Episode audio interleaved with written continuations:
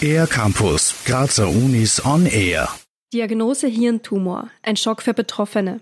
Oftmals bleibt die Erkrankung lange Zeit unentdeckt, da es keine typischen Warnsignale gibt und die Symptome erst im fortgeschrittenen Stadium auftreten. Die wichtigste Behandlungsmethode ist die Operation. Genau hier setzt das Projekt NaviBrain an, sagt Gernot Reishofer.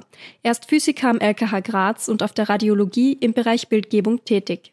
Das tumoröse Gewebe muss entsprechend entfernt werden, aber andererseits soll natürlich gesunde Hirnareale möglichst geschont werden. Wie unterscheidet man das eine vom anderen? NaviBrain vereint das medizinische Know-how der ForscherInnen der MedUni Graz. Das Ziel ist die Entwicklung eines digitalen Assistenzsystems für die Diagnose und Behandlung von Hirntumorpatientinnen. Das Projekt nutzt die erweiterte Realität, auch Augmented Reality genannt, um die Hirntumordiagnostik und Behandlung zu verbessern. Man hat eine Datenbrille aufgesetzt und sieht die Umgebung durch die Brille und in dieser Umgebung werden virtuell gewisse Informationen eingeblendet.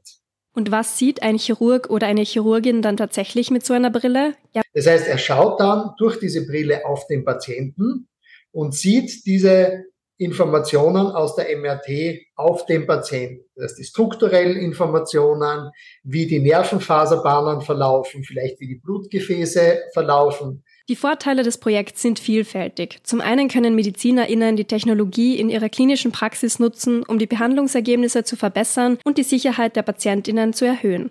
Zum anderen trägt die neue Technologie zur Verbesserung der Qualität in der medizinischen Ausbildung bei, indem innovative Lehrmaterialien für die Neuroanatomie entwickelt werden. Es ist so angewandte Forschung, das jetzt aber nicht direkt in ein Produkt mündet.